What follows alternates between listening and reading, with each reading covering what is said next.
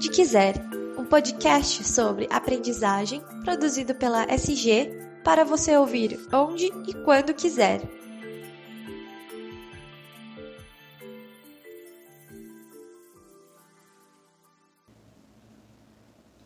Oi, pessoal, tudo bom com vocês? Aqui quem fala é a Laís e eu faço parte da equipe de comunicação da SG Aprendizagem Corporativa. Esse aqui é mais um episódio do nosso podcast. Bom, 2020 começou e a gente quer começar assim com dica. Que tal você não deixar de acompanhar os nossos podcasts? Esse ano a gente preparou conteúdos incríveis e eles estão relacionados, direta ou indiretamente, com a aprendizagem corporativa. Ah, a gente também está preparando convidados especiais que têm muito conhecimento e experiência para compartilhar com a gente. Então, agora que você anotou essa dica, que tal a gente começar o assunto de hoje?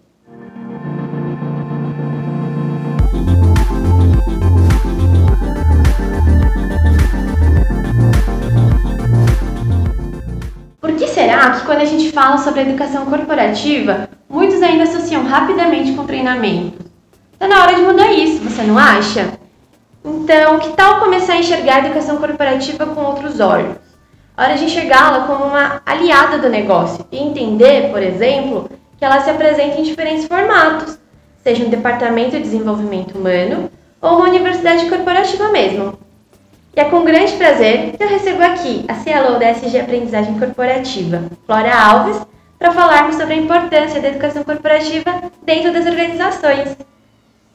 Oi, Flora, tudo bom?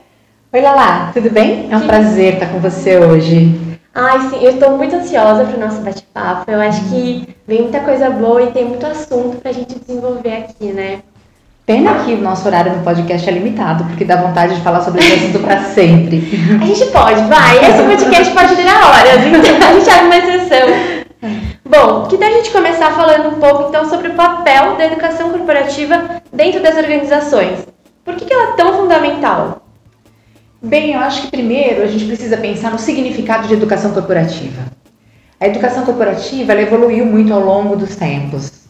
É, ela começou como uma, é, como uma tímida área de treinamento e desenvolvimento dentro das organizações, quando as empresas começaram a ter RHs mais encorpados, olhando para as pessoas e focadas no seu desenvolvimento. Mas se a gente pensar no significado da palavra educação, a educação está diretamente relacionada com o preparo das pessoas para o futuro, o preparo das pessoas para o exercício de funções.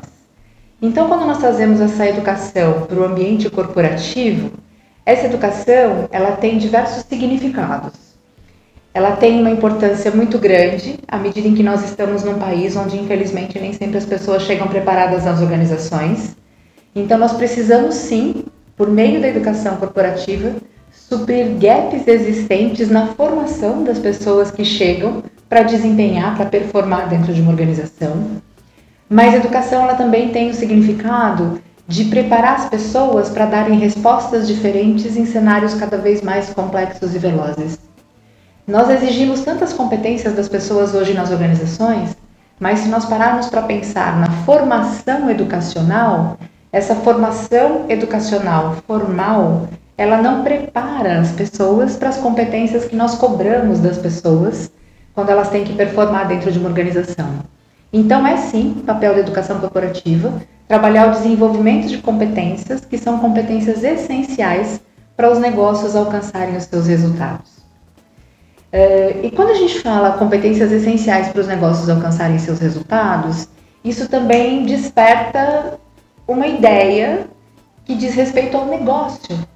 Então, o profissional de educação corporativa, ele não é mais aquele profissional da área de recursos humanos que fica distante do negócio, olhando para as pessoas. Ele é um profissional que precisa entender do negócio, saber quais são as competências essenciais para aquele negócio e, a partir deste conhecimento, buscar o melhor desenvolvimento das competências nas pessoas que fazem parte dessas organizações.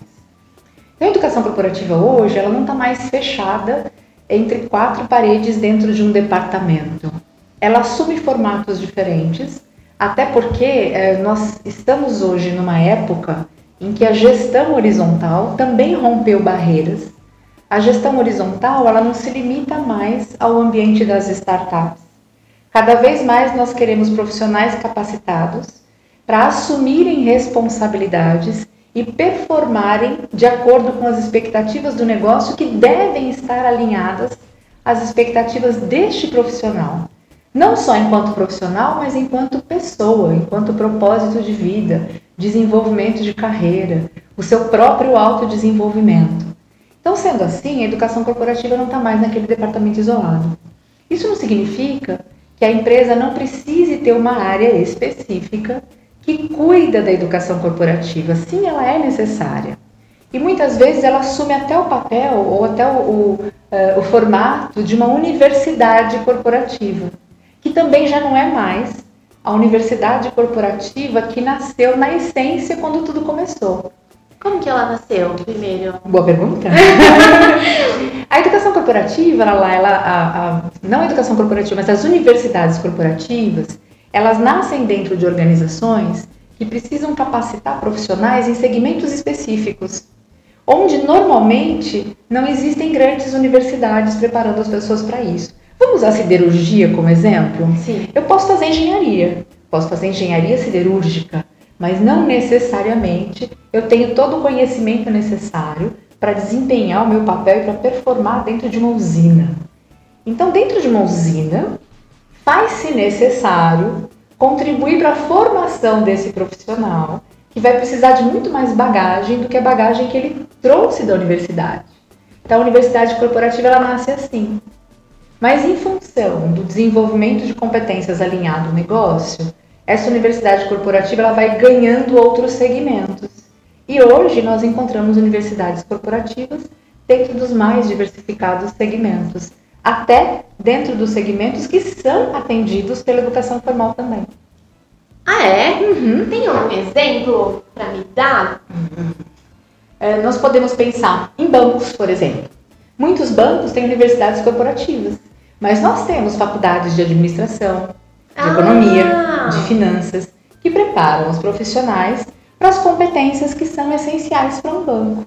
Contudo, ainda assim, cada banco tem um grupo de competências específico que precisa desenvolver em função do objetivo estratégico do negócio. Então, vem aí a universidade corporativa apoiar esse banco, não só para o desenvolvimento de competências técnicas essenciais, mas também para competências que são essenciais para o negócio. E assim, tendo em vista que o papel da, da educação corporativa é esse, é esse de dar, dar o suporte necessário, né, que a educação base não conseguiu dar para as pessoas, quais são as competências que o profissional que trabalha com esse assunto precisa ter para desenvolver melhor a educação corporativa no seu ambiente da organização? Excelente pergunta, Lala. Nós estamos agora então olhando para o profissional que trabalha dentro ou de uma universidade corporativa ou dentro de uma área que está ligada ao desenvolvimento humano, ao desenvolvimento de competências da organização, que pode até ser uma área de T&D. As competências desse profissional também mudaram. Porque no passado, esse profissional, ele era muito mais cobrado por entender de pessoas de maneira geral e por entender de aspectos que hoje nem têm mais a mesma relevância dentro das organizações. Hoje esse profissional, ele precisa ter uma amplitude de competências muito mais diversificada. A gente está falando em revolução digital. O que, que isso tem a ver com a educação? Como isso impacta a forma como as pessoas aprendem? Que tipo de tecnologias a gente tem disponível?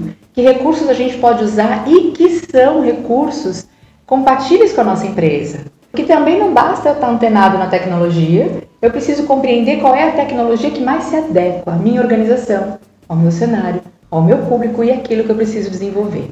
Então vamos lá, a tecnologia veio para o nosso rol de competências. Eu preciso entender melhor sobre tecnologia. Bem, mas se eu sou um profissional que vai apoiar o desenvolvimento dos colaboradores de uma organização, eu preciso entender dessa organização. E aí eu não estou falando só em entender dessa organização no sentido de conhecer o organograma, saber o que ela faz. Eu preciso entender profundamente o meu negócio. Eu preciso saber o porquê da existência do meu negócio. Eu preciso entender o modelo de negócios da minha organização, em que mercado essa organização está inserida, quais são os meus concorrentes, quais são as competências que os profissionais que trabalham nos meus concorrentes têm, quais são os meus diferenciais com relação à competência? Quais são as competências exigidas dos nossos colaboradores? E, por fim, quais são as competências necessárias para se desenvolver nos colaboradores que fazem parte dessa organização? Seja no que diz sentido, seja no que está relacionado à eliminação de gaps existentes, para que uma performance seja entregue, seja para que a gente desenvolva as pessoas para assumirem novos desafios dentro da organização. E aí a gente está falando de coisas que todo mundo conhece como pipeline de liderança, por exemplo. Embora a gente conheça, será que nós temos mesmo líderes preparados para assumir este papel quando essas posições estiverem disponíveis e for necessário? O que, é que a gente está fazendo para preparar essas pessoas? Ou então, um exemplo que eu já dei para você no começo do nosso bate-papo. O que é que a gente está fazendo para preparar as pessoas da nossa organização para que elas deem respostas diferentes nos cenários atuais, não só com a bagagem que elas tinham? Ou seja, eu preciso entender de aprendizagem. E eu preciso também saber quando a aprendizagem é a melhor solução. Porque não basta desenvolver uma trilha maravilhosa e dizer, olha, agora os colaboradores todos que trabalham nessa organização precisam dessas competências desenvolvidas e vão entrar em sala de treinamento animadíssimos. Isso não é verdade. Eu preciso entender a realidade deles. Então eu preciso de um olhar de diagnóstico. Entender do negócio, entender de tecnologia, entender de pessoas e entender sobre aprendizagem. Que é para que eu consiga, inclusive, recomendar a aprendizagem quando ela for a melhor solução. Eu acho que isso muda um pouquinho até a posição né, do profissional. Ele vira muito mais uma peça de estratégia hum. para o negócio do que a, o cara só que cuida de pessoas e está olhando para os funcionários, para o bem-estar do funcionário. Né? Perfeito, né? vamos lá, você pegou o X da questão. É, quem trabalha com aprendizagem é, é estratégico desde que seja um profissional que efetivamente desenvolve essa amplitude de olhar. Eu não posso mais pensar que o meu papel aqui é só cuidar do desenvolvimento das pessoas. Sim, eu preciso cuidar do desenvolvimento das pessoas, mas isso está inserido num contexto muito maior. E estar inserido num contexto maior significa que eu também preciso estar preparado para argumentar, inclusive quando a aprendizagem não for a melhor solução. Porque muitas vezes, dentro da própria organização, os profissionais podem ser levados a pensar que a aprendizagem é a pílula mágica para resolver qualquer problema. Chave do negócio.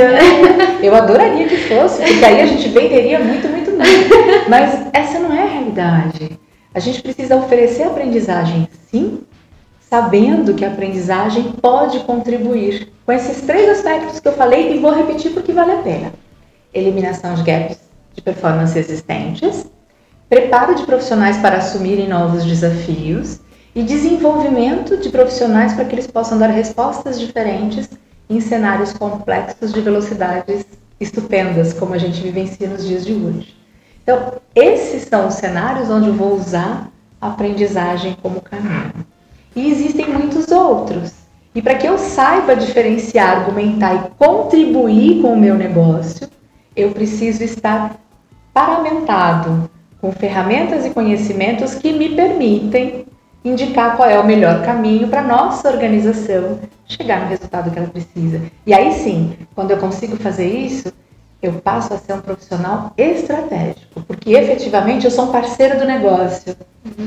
Eu olho para o meu negócio, olho para a concorrência, olho para o cenário, eu indico soluções e desenvolvo competências essenciais para levar o nosso negócio para onde a gente precisa. Então eu deixei de ser alguém que cuida da logística do treinamento e que faz levantamento de necessidades de treinamento. Posso nem pensar nesse termo.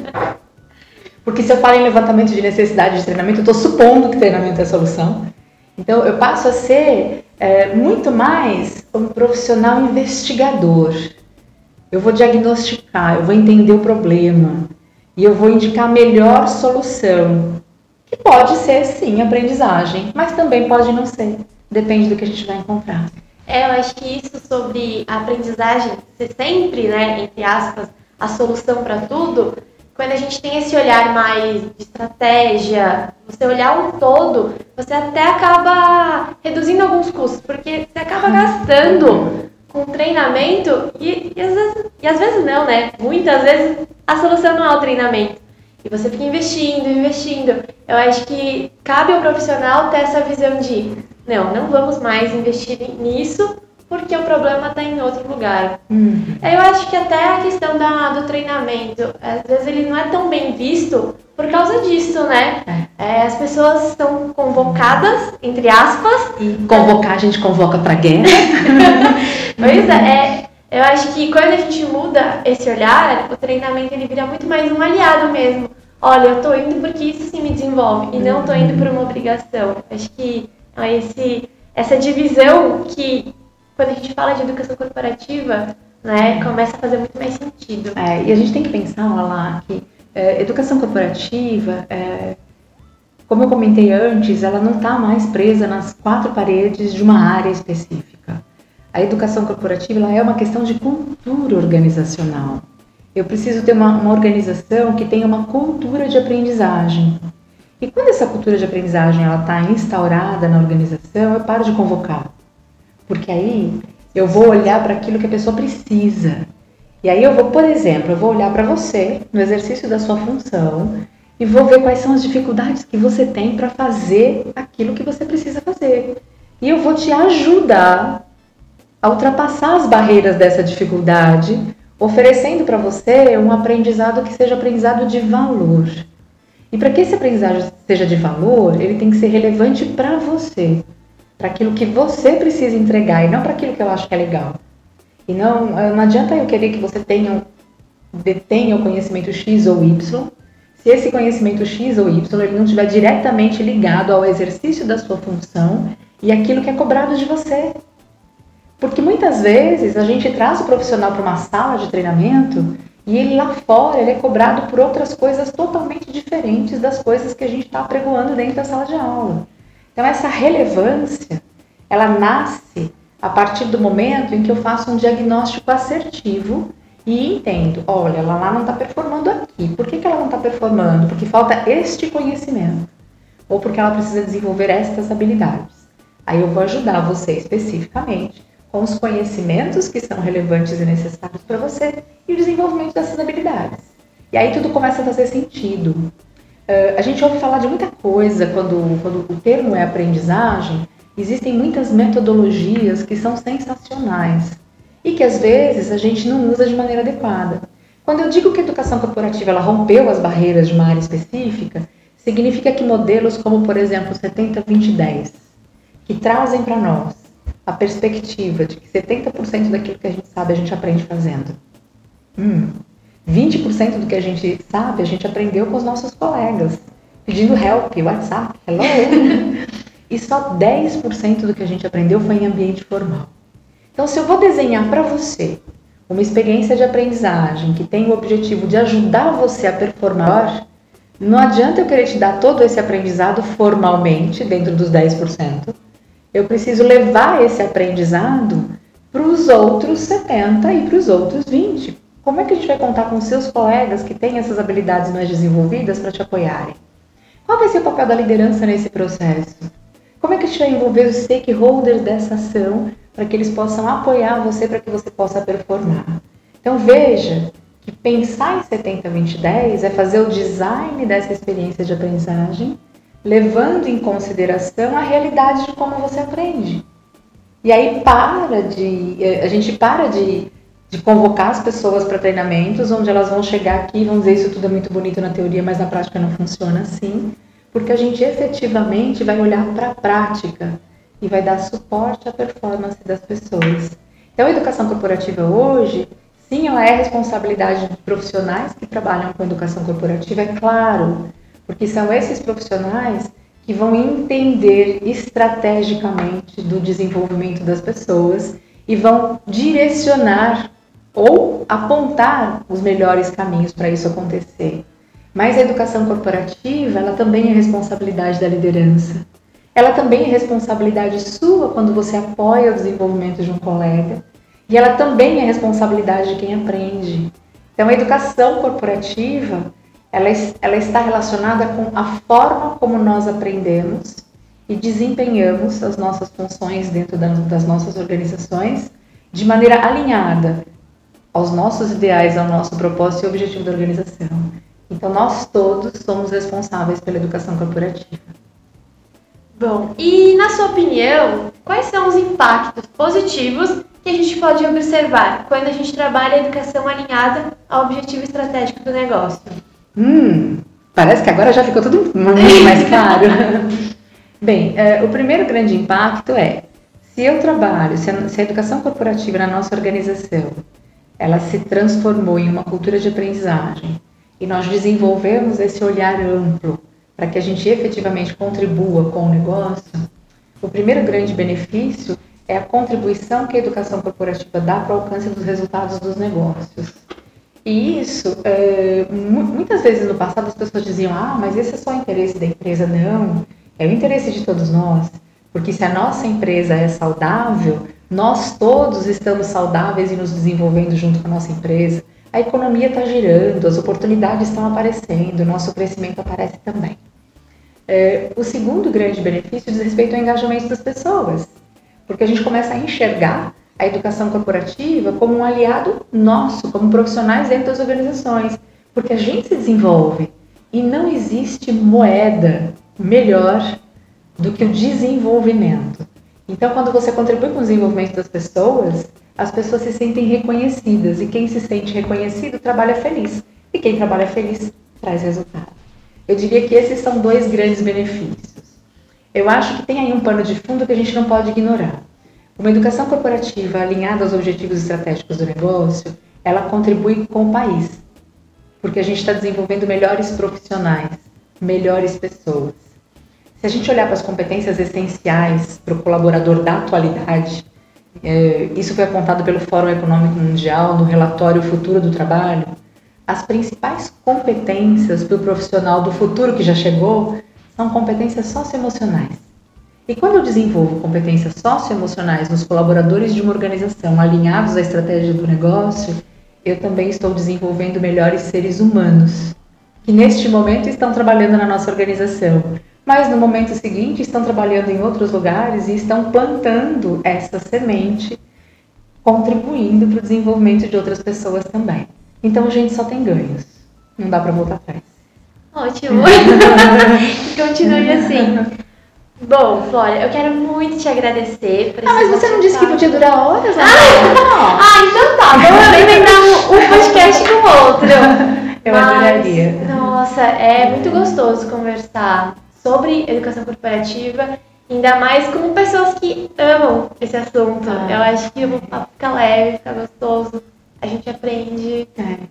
Sabe, Lala, é, é um grande benefício trabalhar com aquilo que a gente ama. É, eu tenho o grande prazer e a gratidão de trabalhar com algo que realmente é a minha paixão. Quando eu penso, a gente conversou sobre isso um outro dia, mas eu vou voltar nesse assunto. Quando eu penso é, no que a gente faz, é, o que a gente faz é trabalhar com educação e isso transforma as pessoas. E essas pessoas são capazes do que elas quiserem, quando elas sabem disso e quando elas têm condições, estão instrumentalizadas para isso, sob o ponto de vista de desenvolvimento de competências, aquisição de conhecimentos, habilidades, etc. Então, o que a gente faz é contribuir com a educação Tá bom, vai. A educação que a gente hoje tem como carro-chefe é a educação corporativa, né? É, isso não é um problema, isso é muito legal, né? Isso é educação, isso é desenvolvimento, isso é transformação. E a única coisa que pode fazer com que o mundo fique melhor é a educação. Então, trabalhar com educação corporativa, né, é, eu acho que isso serve como dica para todo mundo que está nos ouvindo. Trabalhar com educação corporativa é mais que um grande prazer, é uma grande honra porque isso nos permite contribuir positivamente para o desenvolvimento das pessoas e para impactar positivamente não só os negócios, mas a vida das pessoas também. E é isso que a gente está buscando. Então é, é uma delícia falar sobre isso, sim, é leve. E é sempre gostoso conversar com você, Lala. Ai, é muito bom, né? Esse papo que a gente está tendo aqui, a gente tem todos os dias, é. quase. É. Que sorte a minha! Que sorte a nossa! Uhul! Bom, Flora, muito obrigada, de verdade. É, eu espero muito, assim, que outro, outros podcasts estão por vir com assuntos incríveis e com certeza você é convidada para vários deles para a gente prolongar um pouco sobre esse assunto. Excelente. Para mim vai ser sempre um prazer. Assim como eu acho um prazer também a gente ter outras vozes conversando junto com a gente. Eu acho que isso é igualmente importante. Então, para mim é sempre um prazer, é claro, eu ouvir quantas vezes você me convidar e vou estar sempre antenada para ouvir os nossos colegas também. É, a ideia do podcast é, é bem legal, assim, eu me animo muito, porque são pessoas que gostam do assunto e ainda bem que são pessoas que trabalham do meu lado. Então fica uma delícia o bate-papo. Bom, e para você que está nos ouvindo, gostou desse bate-papo? Então siga a gente lá nas redes sociais. Anota aí, no Facebook, no Instagram e no LinkedIn, você nos acha como SG Aprendizagem Corporativa. Lá você também encontrará assuntos relacionados com, aprendiz... com aprendizagem corporativa e o impacto para o seu negócio. A gente vai ficando por aqui. Até o próximo Onde Quiser, um podcast produzido pela SG para você ouvir onde e quando quiser.